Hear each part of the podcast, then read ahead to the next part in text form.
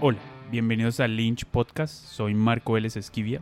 El podcast tiene una nueva imagen en lynchanima.com, donde hemos rediseñado toda la página para que sea más fácil de navegar y acceder a todos los episodios. Y ahora que vamos a tener entre 2 a 3 episodios del podcast a la semana, gracias a esta nueva alianza que hemos hecho con Ana Castillo de Solo Casting Colombia, donde vamos a retransmitir las charlas y talleres que ella está haciendo en Instagram Live con actores, y directores. Entonces, no se te olvide darle follow a nuestro podcast en Spotify, en Apple Podcast o en Google Podcast o a través de nuestras redes sociales para estar enterado de todo el gran contenido que se viene.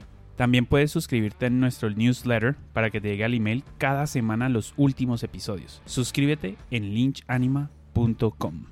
Antes de empezar, quiero recordarles que mi película Afuera del Tiempo se encuentra disponible en afueradeltiempo.com, donde vas a encontrar enlaces para comprarla o alquilarla a través de Vimeo y ahora en Bunet SEO. Si la quieren adquirir a través de Vimeo, tienen un descuento por escuchar este podcast al usar el código Lynch Podcast, todo pegado, cuando estén en el checkout. Espero que vean la película. Como saben, me gusta recomendar servicios que uso y en esta ocasión quiero hablarles de los servicios legales de Umaña y asociados abogados, los cuales brindan un gran servicio para mis producciones. Todos los contratos que uso para la sesión de derechos, los contratos para los actores y del crew y demás revisiones de contratos que uno tiene que firmar durante la vida de un proyecto tengo su acompañamiento. Omar Javier Umaña y sus asociados se especializan en propiedad intelectual, derecho del entretenimiento y derecho de autor, y han trabajado de la mano con productoras audiovisuales, agencias publicitarias, promotores de eventos musicales y teatrales, artistas y empresas de tecnología y software, desde el nacimiento de sus proyectos hasta su comercialización y venta.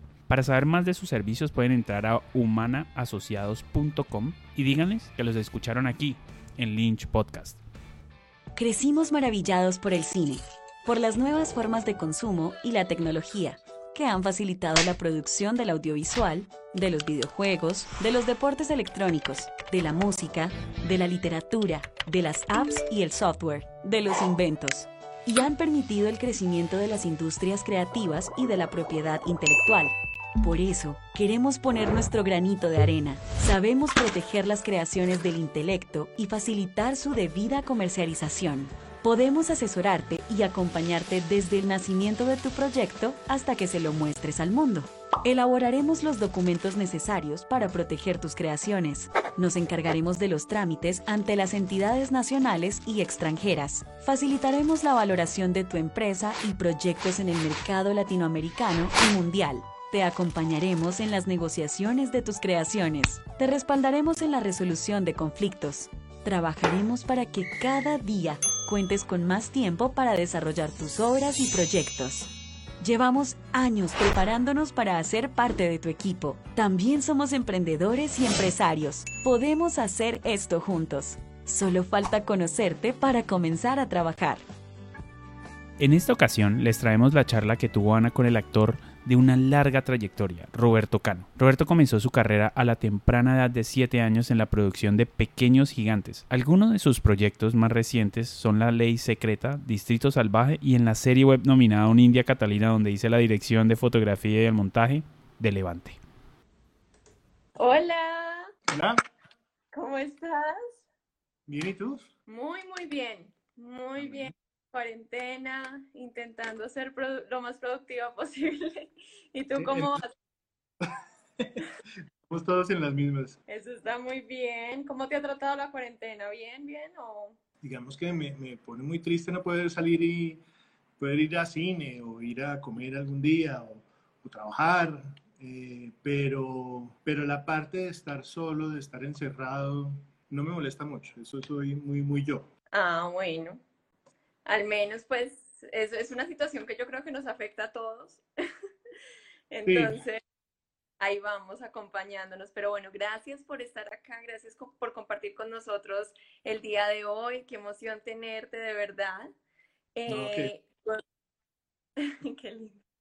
Tú empezaste a actuar desde muy pequeño, desde muy chiquitico. Cuéntanos cómo fue ese proceso para ti, cómo, cómo fue tu comienzo. Bueno, al principio toda la oscuridad.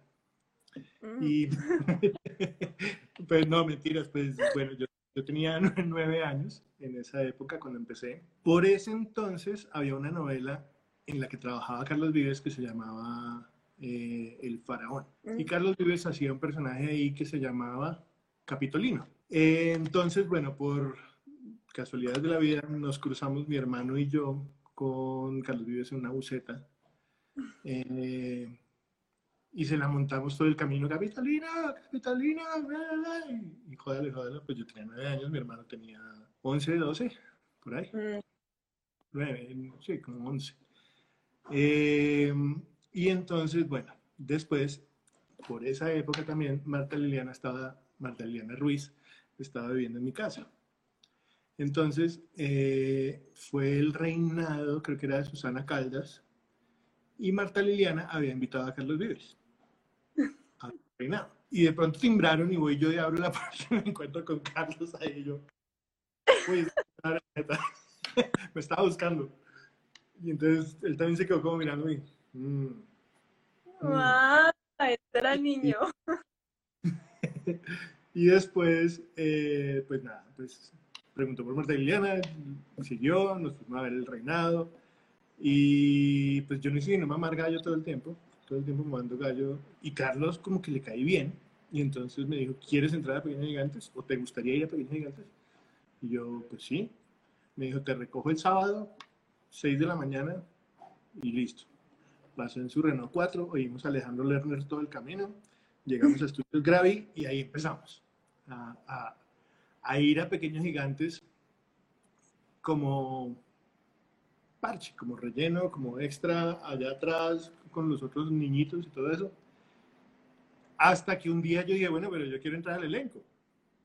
Y eh, en esa época había director de cámaras y director de y, director. Ah, porque era Tony Navia. Pero entonces claro, Gustavo Cárdenas, que era el director de cámaras en esa época, estaba siempre por ahí. Y él era pues como el director, ¿no? Él era el que decía dónde poner las cámaras y dónde, ¿no? Todo. Todo. Entonces yo dije, bueno, yo quiero entrar al elenco, entonces eh, creo que fue el Chato, el Chato La Torre, o Manuel Busquets, no sé, alguno de los dos me dijo como, habla con Tony. Y yo, claro, voy a hablar con Tony. Y me voy yo donde Gustavo Cárdenas y le echo una lora de media hora Señor Tony, es que, es que yo quiero que la película porque estoy muy contento. Le echo yo una lora larguísima y después de toda la lora, que además me la dejó echar completa, Gustavo, gracias, está por ahí. Eh, entonces me dice, bueno, dile a Tony. y me cuesta a Tony Navia y yo, claro, ya no era Antonieta. ok. Eh, para echar el cuento y me recibieron. Y ahí empecé. ¿Y cómo fue para ti? O sea, ¿cómo te sentiste? eso era un parche buenísimo, porque es que imagínate uno, uno que, que puede jugar a los vaqueros, a, los vaqueros indios, eh, a, los, a los reyes, a las princesas, a todo. Imagínate uno poder jugar a todo eso, pero con un parche de amigos, todos con vestuario, todos con locación, todos con ambientación y con props, con elementos para, para jugar. Entonces, pues, era un parche muy bueno. Yo era muy feliz. Genial. Bueno, ¿y cómo fue, cómo siguió tu proceso después de eso? Porque entonces también estudiaste diseño gráfico, por ahí vi algo de fotografía. Entonces, ¿cómo ha sido este, esta exploración artística para ti? Pues mira, yo, yo desde muy, muy, muy, muy chiquito pintaba, eh, pinto pues todavía, y pero desde muy chiquito, desde antes de aprender a escribir, digamos, pintaba aviones, como, digamos, a de cuenta un avión de Avianca, y le escribía a Avianca, pero pues, pero pues yo no sabía escribir, entonces mis papás como, wow, este man es genio. Y mentira, lo que pasa es que yo estaba era imitando formas, ¿no? Pero pintaba aviones y pintaba cosas y le escribía cosas. Eh, entonces siempre he pintado. Después se me atravesó la televisión en la mitad del camino a los nueve años me duró pues todo el colegio y cuando entré a la universidad yo dije, yo voy a hacer un par. Yo siempre quise estudiar publicidad. Mm. Después por ahí grabé un comercial que dirigió Carlos Duque, eh, gran diseñador gráfico y publicista colombiano. Y ese comercial que dirigió Duque, ahí yo tuve como la oportunidad de, de, conversar con él y le dije que donde había estudiado el publicidad y toda esta cosa Me dijo, no, yo no estudié publicidad, yo soy diseñador gráfico. Me dijo, ¿qué le gusta a usted de la publicidad? Y le dije, no, toda la parte creativa. Me dijo, estudié diseño gráfico. Casi que no necesita, entre comillas, del publicista, en cambio el publicista siempre va a necesitar del mm. diseño. Y el diseño gráfico le va a abrir un poco más la mente para la parte creativa. Wow. Y la publicidad tiene mucha matemática también, ahí como estadísticas y cosas de esas. Y yo, eh, gracias. Y terminé estudiando diseño gráfico por eso, por esa, por esa buena recomendación de Carlos Duque. Que de hecho ahorita me mando, estoy de la hija de Carlos Duque, que se llama como Cow Animals, una cosa así. Y este es mi, mi move preferido.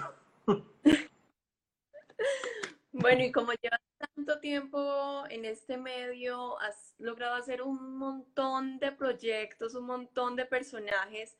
¿Has tenido uno que tú digas, wow, este personaje me cambió la vida completamente? O sea, que haya un antes y un después con ese personaje. Es que siempre, creo que siempre van llegando esos personajes que le van cambiando a uno algo de la vida, ¿no? digamos que después de Pequeños Gigantes y todo esto, o incluso dentro de Pequeños Gigantes, creo que hubo un personaje en una de las muchas series que hicimos dentro de Pequeños Gigantes que se llamaba, bueno, no me acuerdo, una cosa ahí como un mundo submarino, como una, especie de, de Atlántida.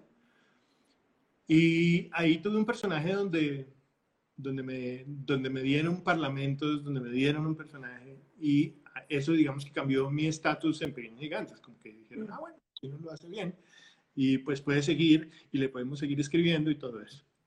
Y así mismo después pues llegó, eh, no sé, creo que fue Doble Seis, que era una serie escrita por, eh, por Dago y por Felipe, de hecho era, fue como lo primero que escribieron ellos para televisión, si no estoy mal.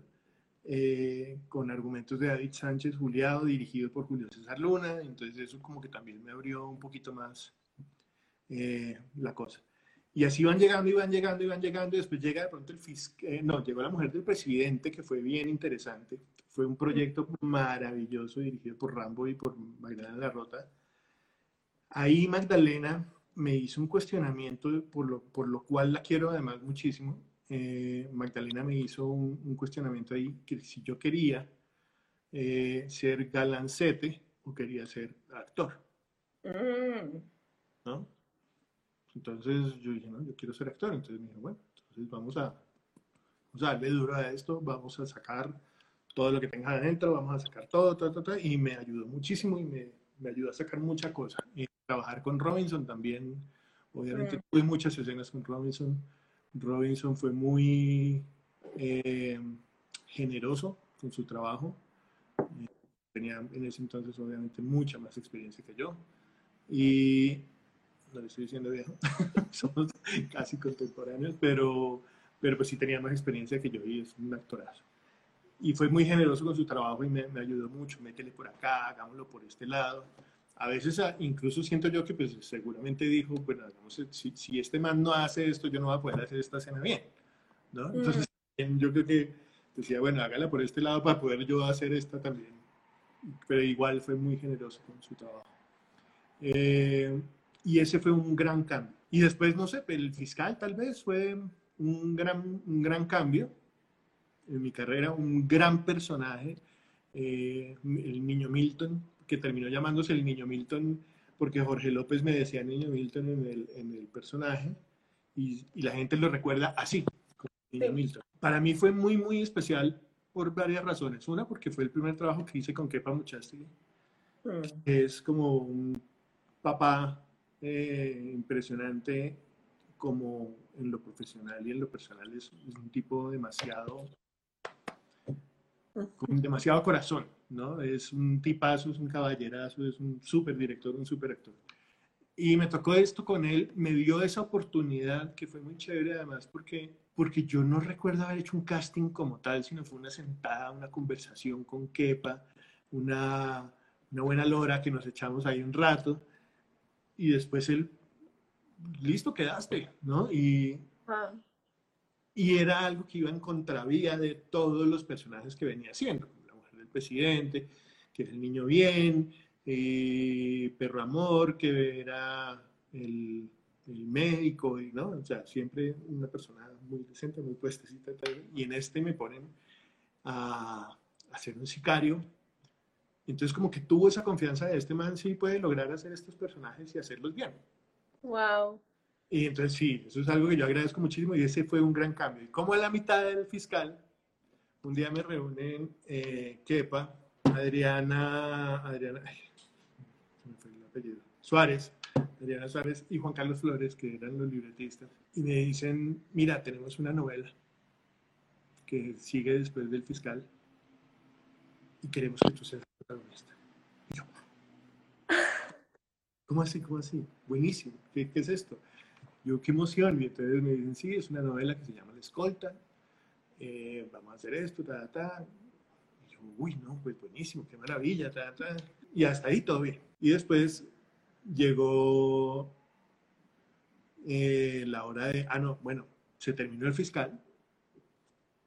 Eh, si me voy por las ramas, me, me, me, me yo, unos viajes buenísimos.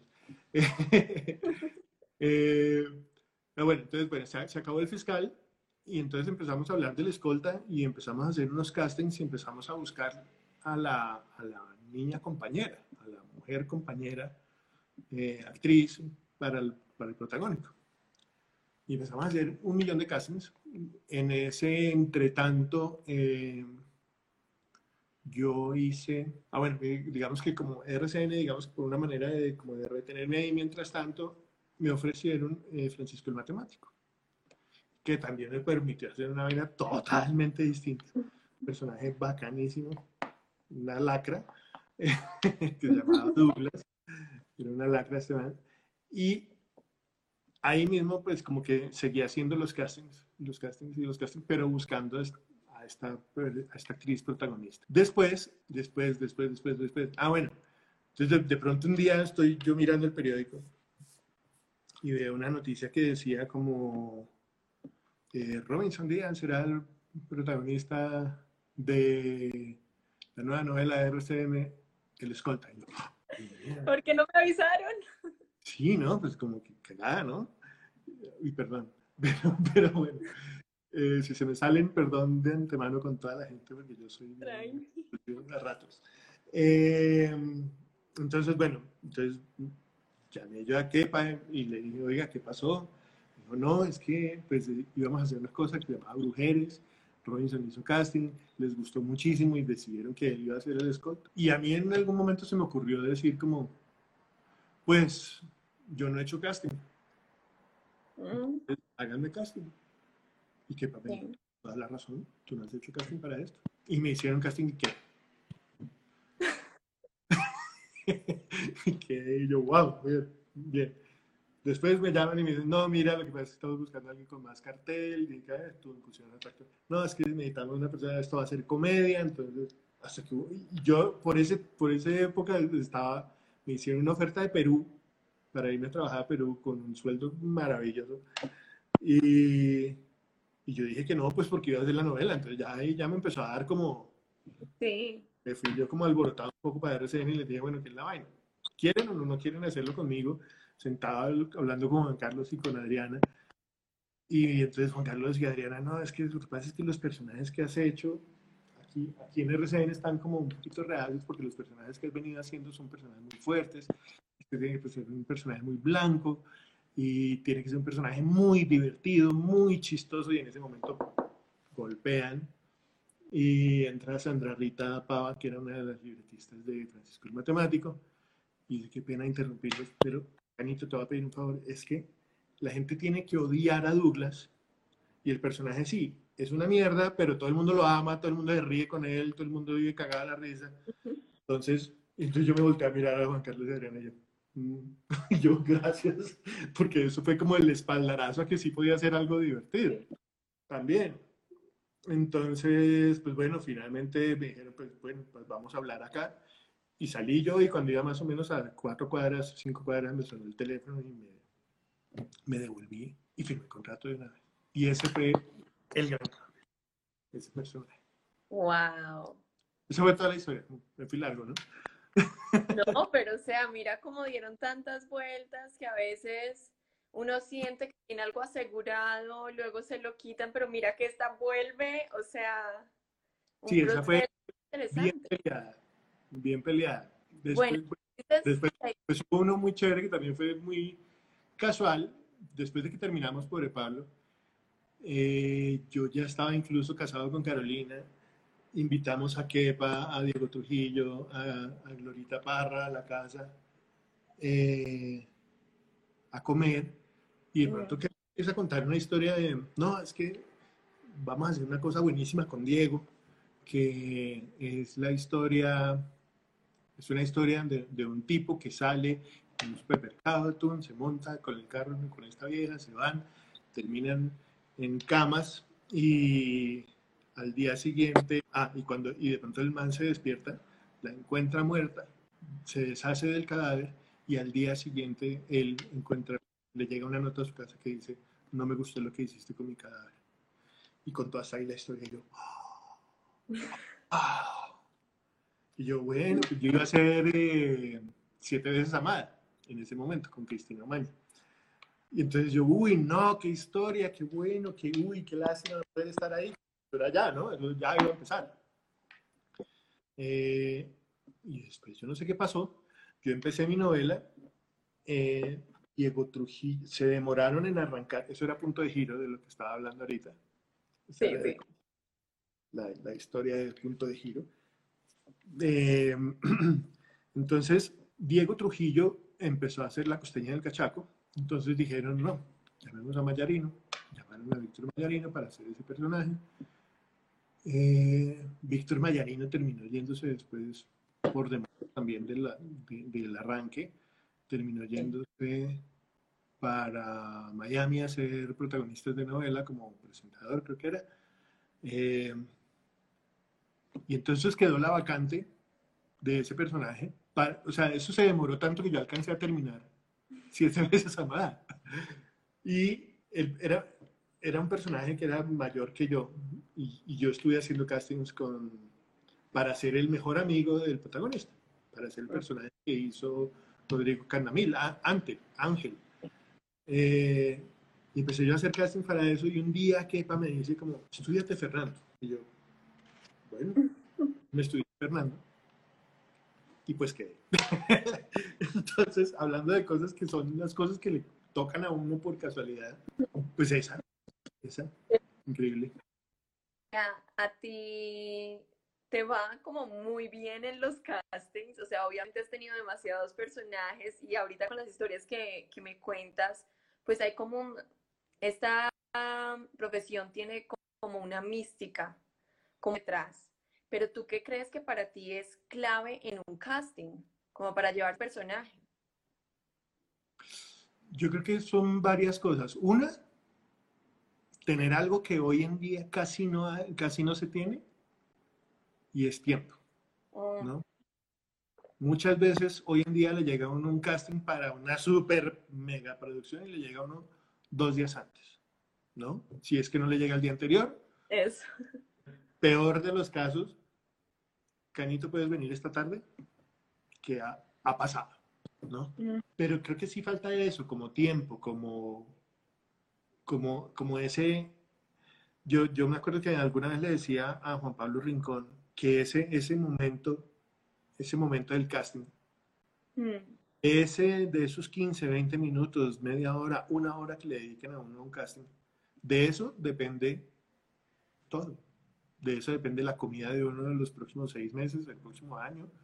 O De eso depende todo, todo, absolutamente todo. Entonces, pues obviamente lo que le pone a uno a un casting es no solamente en estudiar la escena, en aprenderse bien el texto, en estar totalmente preparado para los 1500 cambios que puede tener uno a la hora de llegar al casting y que uno llegue con una idea así, todo esto es loquísimo y este man es chistosísimo.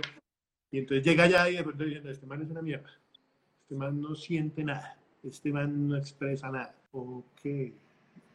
Tener la posibilidad de responder a eso, bueno, ese, ese tipo de cosas. Eh, si hay, si hay, para mí hay una gran mística en el casting, el cast, castear, hacer, mejor dicho, hacer un casting en, literalmente en Estados Unidos, en inglés, es castear, es moldear, ¿no? Es hacer un molde y, y hacerlo.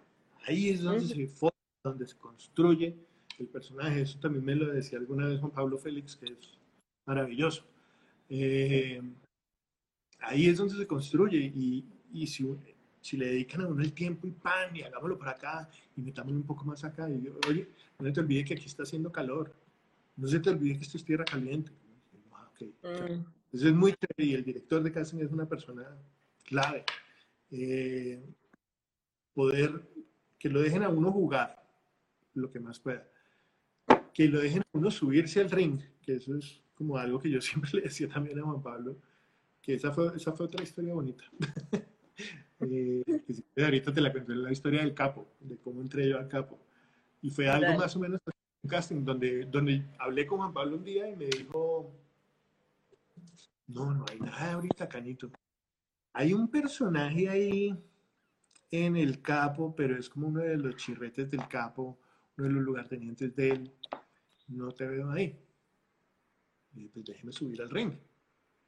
Déjeme hacer el casting y guerreármelo. Y entonces, después, eh, yo fui, hablé con Gustavo Bolívar en Girardot, me fui para allá, me con él, le dije cómo es el personaje hablamos horas y horas, discutimos, yo también, sin, sin estar obviamente montado en el personaje todavía, hacía como propuestas de, oiga, ¿y esto no sería mejor que este man fuera un poco así? O yo lo veo, según lo que me estás contando, que este man fuera un poco así.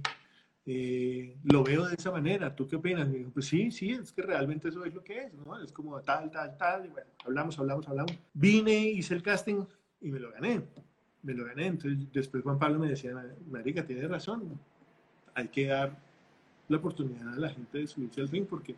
Y resultó ser un personaje muy, muy bonito, del cual además tengo un agradecimiento enorme, eh, porque así como para ser Pobre Pablo había una, una, un freno en RCN que después eh, Gaitán me dijo que había sido él, me había frenado un poco ahí para que yo fuera, porque no me veía ahí. Si bien después de que acabó por el Pablo Gaitán me dijo, me había equivocado, que eso es algo que admiro muchísimo de, y recuerdo muchísimo de Gaitán, su, su humildad y su generosidad y su corazón. Pues. Después de que terminé el capo, mm, recibí una llamada de Gaitán para felicitarme y para preguntarme si estaba ya en algo, porque quería que estuviera con ellos en el canal. Y para mí eso fue como, o sea, me acabo de acordar y estoy como en París, erizado.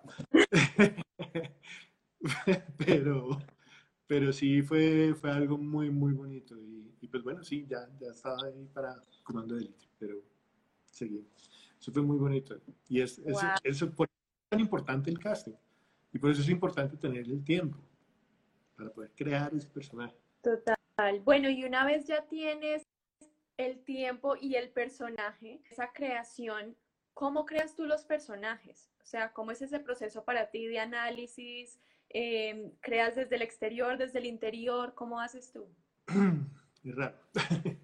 Eh, depende de qué tanta información tenga también, ¿no? Porque a veces tienen el tiempo, pero no tienen la información, porque a veces también son muy cerrados hoy en día con la información que pasan en los castings, no le dicen a uno nada del personaje, no le dicen que hasta cierto punto está bien, es, es interesante el ejercicio, pero también a veces le ponen a uno una escena donde uno, uno alcanza a entender muchas cosas del personaje con esa escena, pero hay otras escenas que no, hay otras escenas que son muy, ¿no? Y uno no alcanza a entender quién es el personaje. Hay otras que sí son tan gráficas y tan, tan buenas las escenas que le dicen a uno exactamente cómo es el personaje desde el principio hasta el final sin, sin saber absolutamente nada más. Entonces a veces se siente uno como adivinando, ¿no? Como, o sea, como uno, dice, pues, o sea, va uno, uno adivinando, uno dice, no, este tipo es súper macho, es súper fuerte, es, es machista, y resulta que el man es gay. Y uno dice, pero yo cómo iba a adivinar que el man es gay. Ah, no, es que esa es una escena del principio donde el man todavía está enclosetado. Y uno, cuidado, me pasa un poquito la información, ¿no? Porque es interesante uno poder dar algún maticito o alguna cosa así. Eh, Entonces la creación del personaje viene de leer muy bien la escena, de entender qué es lo que está diciendo la escena, qué es lo que quiere, cuál es el objetivo de la escena. O sea, yo en esta escena tengo que convencer a esta persona de matar al presidente. Ese es mi objetivo. Entonces de ahí parto. ¿Y de dónde parto? Pues de la verdad, de convencer a la persona. O sea, si yo, yo Roberto Cano, mañana voy a convencer a alguien de que mate al presidente, bueno, cambiamos de banda. Que eso suena muy mal en estas épocas. Pero si yo voy a convencer a alguien de que se tire de paracaídas, pues ¿cómo lo haría? ¿No? Partiendo de esa verdad. Ya después de esa verdad, busco qué tiene el personaje. Si el personaje es aventado, si el personaje es divertido, si el personaje es una persona que no le tiene miedo a nada, eh, cómo enfrenta ese personaje ese personaje cómo enfrenta convencer al otro. O sea, puede que yo, Roberto Canal, le diga, tírese, pero tírese con cuidado. Usted verá, si se quiere tirar. Ese man de pronto dice, tírese, esto no pasa nada, hágale, la nena, empújale, y le empuja. Es, es, como eso, como buscarle, empezar a buscarle esas cositas y ya después, más adelante, si uno tiene un poquito más de tiempo, tiene la oportunidad de un callback, eh, uno generalmente, o por lo menos yo cuando salgo del casting siempre digo, uy, este man pucha, claro, este man no hubiera podido hacer esto, pues este man no debía caminar así, este man no debía hacer tal cosa, y uno siempre sale como, ¿por qué no lo hice? Chabola. Y después, un callback y uno dice, ahora sí fue, ahora sí lo voy a meter, ahora sí lo voy a hacer, ahora sí voy a caminar un poquito cojo porque pues es un man que ha estado en la guerra muchas veces y pues de pronto ha tenido alguna herida. O en, en la escena que me dieron la vez pasada decía que estaba herido. Entonces, pues quedó con su cosita para esta escena que ya viene después, no sé. Entonces, y ya después, si uno queda, va uno construyendo con todo eso, con todo lo que vaya pasar. Bueno, y con todo tu recorrido artístico, ¿has tenido proyectos a los que has dicho que no? Y si les has dicho que no, ¿por qué les has dicho que no? He dicho que no a varios por plata. Esa es una buena razón también. Pues porque, pues digamos que no, no hay un presupuesto y tampoco es, mejor dicho, no voy a hacer una película con Robert De Niro y, ah, no, pues si no me paga lo que yo estoy pidiendo, pues de malas, hermano. No, existe el costo oportunidad también. Y también he hecho muchas cosas con mucho menos de lo que yo esperaba. Eh, eh, que me, como narcos, ¿no? Era una oportunidad de una ventana, de entrar a una plataforma, ¿no? Entonces, pues yo en Narcos, digamos, tuve lo que quería económicamente, pero tuve otras cosas muy interesantes. Em, y he dicho que no, no sé si haya habido alguno que yo haya leído y que haya dicho, no, no me gustaría ser ese personaje. Porque a mí todos los personajes me parecen interesantes, hasta los más, digamos que hasta los más chiquitos me parecen interesantes, porque hay unos personajes que he hecho también chiquiticos de un solo capítulo, que digo, pero ¿cómo no voy a hacer este personaje? ¿No? Total. Eh, así, así no le paguen a uno lo que, lo que uno pida o lo que uno quiera o lo que sea. Eso, yo nunca he sido amante del dinero, ¿no? Y creo que por eso es que no, no soy millonario.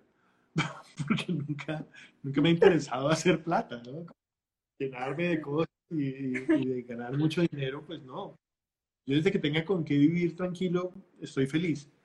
Mm. Eh, entonces, por eso digo que así haya empezado, he dicho que no muchas veces por plata, es porque de pronto el personaje no era tan chévere y pues hacer un personaje así y regalar, no, pues, regalar el trabajo, digamos, por hacer un personaje que no es maravilloso, porque yo regalo literalmente hasta en ceros mi trabajo por un, por un super personaje que uno diga, este, este personaje me, ¿no? me encanta. O, o, el actor con el que voy a estar trabajando, o sea, si voy a estar sentado entre Pacino y De Niro, o, o haciendo una escena con Ricardo Darín. Eh, pues, hasta uno paga para que lo dejen. No, yo, yo llevo el refrigerio, no importa. yo, yo, llevo mi almuerzo. Pero pues sí, hay unas cosas que son loquísimas. Bueno, y a raíz de este virus, ¿cómo ves la escena futuro? ¿Cómo sientes que se va a transformar la industria? Eh, no tengo ni idea. No tengo ni idea. Esa es una pregunta que me hago seguido. Eh, desafortunadamente nosotros no podemos hacer teletrabajo. O hasta sí. De hecho, en estos días salió al aire una serie que se llama Pandémicas, que escribió Mónica Pardo eh, con Cristina Campuzano y, y, pues llamaron un grupo de amigos actores y le dijeron, mire, grábese esta escena, grábese usted y, y, y, ahí armaron un primer capítulo, ya salió y ya pues hay creo que cinco capítulos. Eh, entonces sí, de alguna manera se puede hacer teletrabajo, pero, pero las, las condiciones pues no van a ser óptimas ni mucho menos. Eh, no sé qué va a pasar con los canales y las productoras, seguramente tendrán que eh, si quieren retomar, pues tener algunas precauciones, eh, tendrán que repartirle tapabocas y, guantes a toda la producción. Mm, pues solamente para la parte de convivencia, ya digamos una escena. No sé qué irá a pasar con las escenas donde la gente se abraza, se besa, se toca, mm. eh, se saludan de mano. Entonces, pues, ¿cómo va a ser esa, esa, esa entrada donde este personaje llega a pedir puesto a una junta directiva. Buenas, ¿cómo estás? Codito todos, codito. Que, sí, no, pues es una, es una cosa complicada, ¿no? Eh, las precauciones, es mucha gente la que trabaja en una producción, son 170, 180 personas pueden estar trabajando en una producción. No sé, no sé, no sé qué irá a pasar, no sé cómo, cómo, cuándo y dónde van a arrancar. No sé si vamos a volver a, trabajar en estudio por cuestiones de, de, logística, ¿no? De pronto salir, de pronto salir y viajar y grabar por fuera va a ser más complicado, eh, conseguir un hotel, eh, conseguir a alguien que alquile la casa para que entren 120 personas. No sé. 40 Eso es bien, bien complicado. No, no sé qué va a pasar y es muy complicado para, para los actores en general, sea televisión, sea teatro, sea cine. Pues, mm. ¿quién va a ir a las salas? ¿Quién va a ir a las salas de teatro? ¿Quién va a ir a las salas de cine? ¿Cuándo van a empezar a, cuándo vamos a poder empezar a ir? Eh, cuando una vez que digan, sí, pueden entrar solo de a 10 personas a la, una sala y se puede sentar usted allá, usted allá, usted allá. No, no sé cómo ir a hacer, no, no, tengo ni idea. Pues esto es evidentemente una cosa que ninguno de nosotros había vivido. Ninguno de ninguno, o sea, ningún ser vivo hoy había vivido una cosa como esta. Total.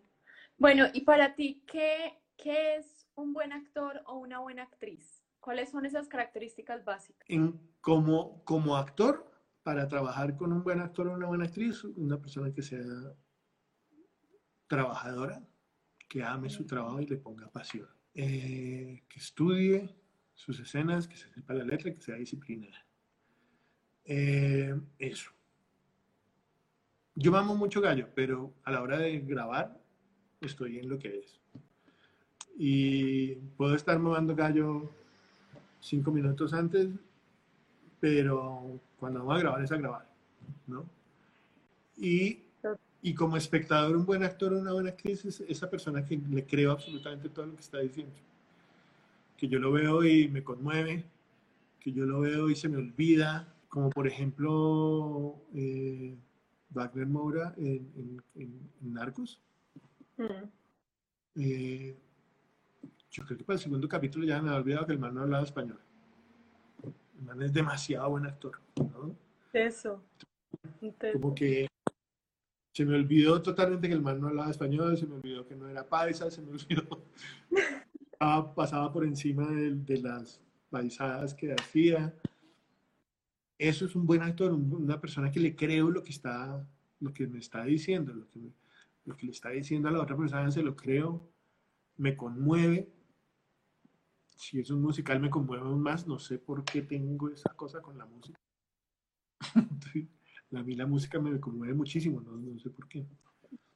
Em, pero es, un, e, es eso, ¿no? O sea, ver un Ricardo Darín o ver un Andrés Parra es, una vaina que es, es un placer, ¿no? Pues para mí es un placer ver a, este par de personajes, por ejemplo, a Julián Román, eh, que son personajes que uno les cree. Uno le cree lo que está diciendo, ¿no? No, no es mentira. Y uno los conoce, ¿no? A no. pero, pero, uno conoce a Parra, uno conoce a Julián, a Cristian Tapa, a, a no sé, a Julián Arango, bueno, una cantidad de actores que conozco que, que, que me han movido fibras, que me han movido sus personajes, y yo sé quién, yo sé que no son ellos, yo sé cómo son ellos realmente, pero, pero me convencen de lo que están haciendo, ¿no? Entonces, es muy Cristina, ¿no? Cristina Maña. Eh, bueno, no hay tantos, tantos tan buenos. Aquí hay un parche muy Diego Cadavid, buenísimo.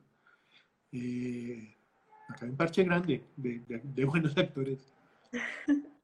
Tú incluido, eso sí. Gracias, me encanta, me encanta cuando la gente le escribe a uno que le, cuando le escriben a uno, digamos en Instagram, en vez de escribirle papacito, le escriben, me encantó su personaje en La Esclava Blanca. Qué personaje tan bonito. Eso a mí me mueve mucho más. Es, un poquito más una anécdota bacanísima con La Esclava Blanca. Y fue que vi una, una escena que estaba traducida como en africano, ¿no? Pues se sentía africano el, el, idioma, pues no sabía qué idioma, de todo toda África, qué, qué parte era. Entonces yo pregunté como qué idioma será este, si alguien sabe africano, algún tipo de dialecto africano, pues, eh, pues como si alguien habla latinoamericano, ¿no? Si alguien habla este idioma y lo reconoce, pues dígame qué es. Y me escribe la persona que hizo el doblaje y me dice, esto fue, esto es bueno. Fui la persona que hizo su personaje. Yo hice su, su yo hice Felipe Restrepo y estaba agradecidísimo con el personaje además. Entonces, yo estaba, fue una anécdota que, pues, cuando le pasa a uno de eso? Buenísimo. Qué lindo eso. Sí, sí, una muy bonita anécdota. Bueno, Roberto, y si tú pudieras volver a empezar todo desde cero, ¿hay algo que cambiarías o que harías diferente? Eh, sí, creo que, pero en la vida, en la vida personal, o sea, como que hubiera sido más precavido eh, con todo, ¿no? O sea, como que, como que digamos, bueno, digamos en la, parte económica, como que hubiera sido un poco más precavido y más, si bien he sido bastante organizado en mi vida, me hubiera podido, hubiera podido ser un poco más organizado, ¿no? Eh, haber hecho unos ahorros constantes. Eh, yo digamos que ahorraba, siempre he ahorrado plata, pero, pero nunca he sido como, voy a ahorrar el 10%, ¿no? ahorro lo que pueda ahorrar y esto, pero tampoco me, eh, también he sido de, oiga, quiero mar, y si tengo la posibilidad y la plata, pues porque en carajos no voy a arrancar para Santa Marta y me voy a ir un fin de semana para Santa Marta. Y de pronto uno después dice, ya está, uno dice, ah, bueno, pues puedo aguantar y me voy en diciembre y ahorro para eso, ¿no? Eh, bueno, no sé, creo que en ese aspecto. Eh, con cosas personales, creo que no cambiaría absolutamente nada. No cambiaría nada. De pronto, en algún momento, no sé, como que como que me hubiera cuidado un poco más con la comida o, o, me hubiera preocupado un poco más por seguir con esa carrera, así como moviéndola.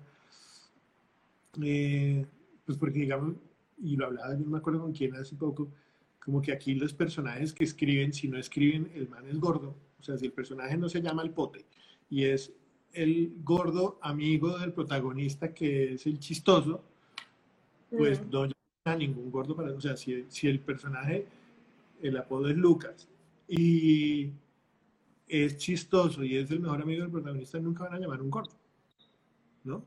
Ni un negro. Así funciona, afortunadamente. O un enano, o una persona con una discapacidad. Así funciona. Si no está escrito que es negro, que generalmente le dicen el negro, eh, si, si, no está escrito que es negro, si no está escrito que es gordo, si no está escrito que es gorda, si no está escrito que, que es fea, si, si, no está escrito así, nunca los van a llamar. Lo ven. claro, es que yo siento que eso tiene que cambiar, porque digamos las influencias al menos de afuera están transformando también esas expectativas en el cuerpo y, creo que los movimientos sociales también están llevando a eso, a que simplemente queremos ver buenos actores en pantalla, sin importar que nos lleven como las cosas específicas que dan de la belleza eh, en la sociedad. Sí, sí, eso, eso es interesante. Y digamos, incluso el público también, digamos yo. ¿Esto que va a cambiar o no? Lo veo así. Eh, ah, creo que el público tiene que empezar a cambiar. O sea, digamos, no sé si esta generación o, cuál, porque digamos uno ve cosas como Stranger Things y Stranger Things nos muestra una cantidad de peladitos que ninguno es particularmente lindo, ¿no? O sea, lindo dentro de los estándares de Barbie, ¿no? Sí. Eh, pero son unos personajes maravillosos y uno los ama, a todos, mm. ¿no? Eh, creo, que, creo que uno se puede enamorar tanto de un personaje hecho por un buen actor, que eso es lo que lo cautiva a uno realmente en la historia.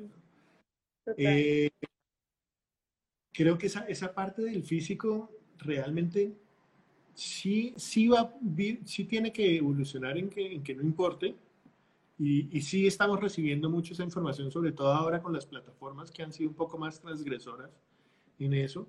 Y uno ve unos personajes que uno dice, este man yo nunca lo había visto, pero qué tipo tan interesante. ¿no? Eh, ve a Bogotá en, en, la casa de papel o, o ¿cómo se llama? O la misma Nairobi, o sea, a mí yo creo que Nairobi como personaje, a mí me parece que esa es una mujeres más sexys que yo he visto en la vida y no tienen nada de los estándares de belleza que se han dictado todos estos años. Claro, exacto, es, es eso, como que, pero, pero hoy en día yo siento que aquí todavía, todavía pasa eso, ¿no? Todavía, aquí todavía es como que, es que estuviera un poquito más flaco sería más chévere. yo, yo creo que yo he perdido muchos castings por, por, estar, por estar gordo, ¿no? Y incluso recibo mucho, yo recibo obviamente mucho feedback en, en la, eh, a través de Instagram y todo esto. Si bien a mí en mi Instagram yo casi nunca encuentro comentarios displicentes, eh, de vez en cuando sí, por ejemplo en TikTok, ¿no? Pongo un reto, alguna vaina y entonces sale algún, que generalmente son tipos, que yo como que la parte que no entiendo. Generalmente son manes los que le dicen a uno, y el reto era comerse 20 empanadas o el reto era subirse 20 kilos. Entonces yo a veces les contesto, no, no son 20, son 40, ¿no? Pilas.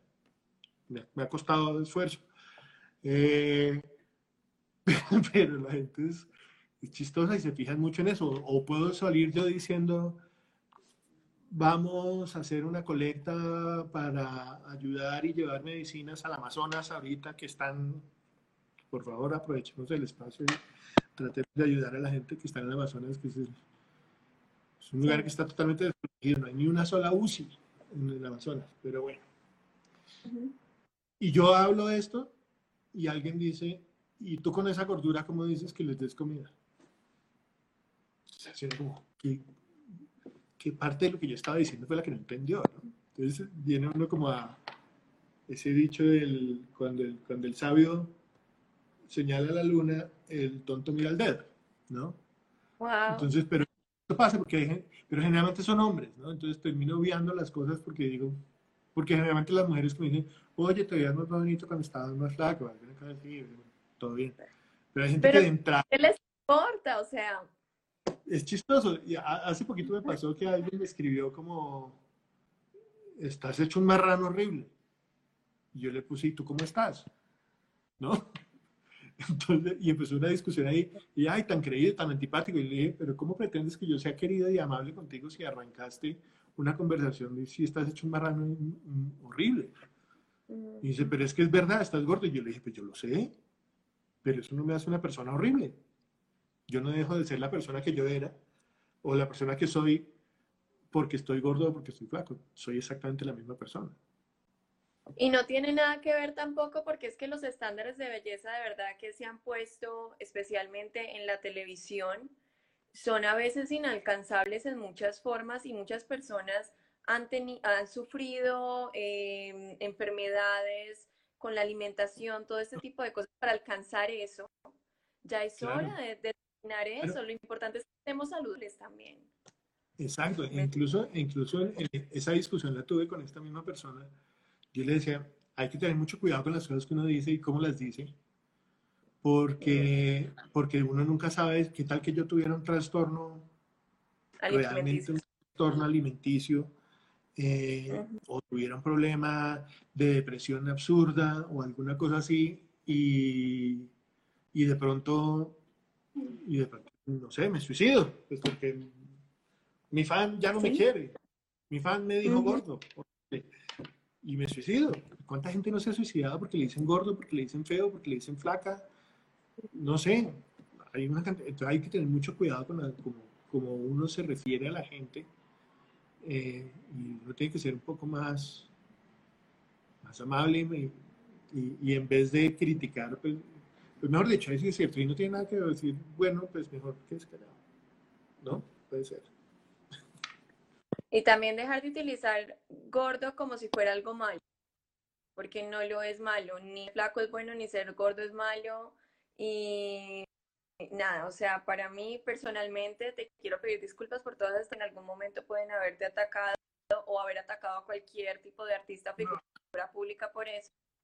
Em, pero importante es concentrarnos también en el algo que te decía antes, como un poquito, pero tú eres un actor que convence, tú eres un actor de verdad, eres un actor que lleva personajes más allá, donde llega a un punto el arte en el que uno obvia otro tipo de cosas, donde pierden la importancia, porque una persona eh, independiente de su puede ser sexy, encantadora, puede ser de mil formas, entonces espero, espero que podamos transformar la industria a llegar a, a obviar ese tipo de cosas y pasar la página para concentrarnos en lo que en verdad importa. Sí, seguramente sí, eso, es que eso no, eso no es, no es, no es un problema. Yo a veces me río mucho, a veces no me río pues porque, porque hombre, pues porque, pues por un lado por, por salud, pues obviamente debo tener los triglicéridos y colesterol alto y todas las cosas, pero, eh, pero a veces me río un poco pues porque me, me llegan muchos muchos castings donde la descripción del personaje dice atlético y musculoso. Mm. Y obviamente uno entiende que si yo voy a ser un escolta si yo voy a ser un militar Saiyajin que atraviesa el Amazonas solo y acabó con todos los delincuentes y llegó a Bogotá y pone la bandera encima del Palacio de Justicia, entonces uno dice, hombre, pues no soy yo, ¿no? ese, evidentemente no soy yo. Eh, no sé, pues, si, si, si el personaje es un futbolista, pues tampoco soy yo. ¿no? Es, es, como tener uno claro cuáles son. Pero también, también he visto reducidas las posibilidades de personajes. Entonces, también afecta, no está tan chévere. Bueno, sí. Pasa que Instagram tiene sus fallas en estas épocas que no aguanta tanto live. Ya estábamos por terminar en una conversación muy, muy interesante. Entonces vamos a intentar continuarla acá para ya terminar nuestros últimos minuticos. Por volver, chicos, y por estar viendo y escuchando atentamente, de verdad. Hola. Sí. Ahora sí, ahora sí. Es que Instagram creo que no estaba preparado para tener tantos lives al tiempo, entonces ya la plataforma no... Hay, hay, horas en las que uno pasa ahí live, live, live, live, live, live, live. debería haber una persona lo menos aquí en Colombia, que, que dijera, bueno, yo voy a organizar esta parrilla y de tal a tal hora vamos a hacer estos, de tal a tal hora vamos solo con estos tres y así organizar una parrilla. Porque a veces se pierde de y quiere ver pues, otro. ¿Cómo? Sí, sí. Que Sandy, una de las chicas que sigue la, página, decía es que Pico hizo los lives. Sí, más o menos va a tocar así. Hay muchísimos. Que es interesante también todas las cosas que han salido, ¿verdad? Han salido cosas bien interesantes. Total, total. Uno puede elegir también, si uno puede verlos en las 24 horas siguientes también. Bueno, Roberto, eso está chévere. Roberto, ya que se me acaba... No te escuché esa última parte. Bueno. No, está chévere, eh, está chévere. Ah, sí, sí, esto está muy chévere. Bueno, ya nos quedan los últimos minuticos, de hecho un minuto, pero te quería pedir para ya finalizar, para ya cerrar esta sesión de eh, un consejo para todos los chicos y las chicas que están comenzando, todos estos actores que están soñando con poder vivir de la actuación, con poder ser grandes actores y actrices. ¿Qué tienes para decir para ellos un consejo que tú hayas aprendido en tu experiencia? Pues les voy a dar un consejo que fue el mismo consejo que le di a, una persona que me escribió hace poco por Instagram y me dijo que, que cómo hacía para entrar a televisión, que él era un actor por naturaleza y, yo, yo lo, primero que le dije fue no, le diga a un actor que usted es un actor por naturaleza, ¿no? Pues porque seguramente este actor se ha, se ha preparado durante mucho tiempo para lograrlo. Eh, yo a veces no, no, no sabría cómo, cómo, decirlo, hay que estudiar, pero yo nunca he estudiado, ¿no? O sea, yo solo he hecho, creo que un par de talleres en mi vida de actuación y, y uno lo hice el año pasado, eh, que además agradezco muchísimo, pero fue, son cosas que empecé muy chiquito, empecé muy chiquito y fue una gran escuela de cinco años, Pequeños Gigantes, con Tony Navia, Tony no tiene indulgencias, eh, no tiene preferencias, no, tiene, no, tiene tantas palabras tiernas cuando trabaja con niños. Ella trabaja con niños como si fueran adultos y les exige igual o más, ¿no? Ella es maravillosa. Y es una gran escuela. Y tú te das cuenta hoy en día, toda la gente que salió de Pequeños Gigantes está ahí y, y son todos actores buenos y responsables, ¿no? O pasaron por las manos de Tony en algún momento. Eh, una gran escuela. Y después, pues, seguramente me he sentido como cuando uno tiene que cortar una silla y no tiene un serrucho. Lo único que tiene es un cuchillo. Entonces uno a veces se va a demorar más y va a ser mucho más difícil lograr un objetivo con un cuchillo que con un serrucho. Entonces, lo que da el estudio, lo que da la experiencia que llevo, que ha sido muy larga, pues lo, puede dar el estudio en, mucho menos tiempo, ¿no? Entonces, lograr el objetivo de una escena también lo va a lograr con mucha más facilidad si tienes las herramientas necesarias. Esas herramientas son el estudio, es eso. Yo creo que el talento o se nace o no se nace. Hay gente que definitivamente... Y estudian un montón. Pues a mí si mañana me dan todas las herramientas para construir un cohete, no puedo hacer nada. Yo no es lo mío. O si me dan todas las herramientas para sacar un cálculo para ver si nos va a caer el meteorito o no, pues lo más seguro es que yo diga que no nos va a caer, pero eso ya es cuestión de fe.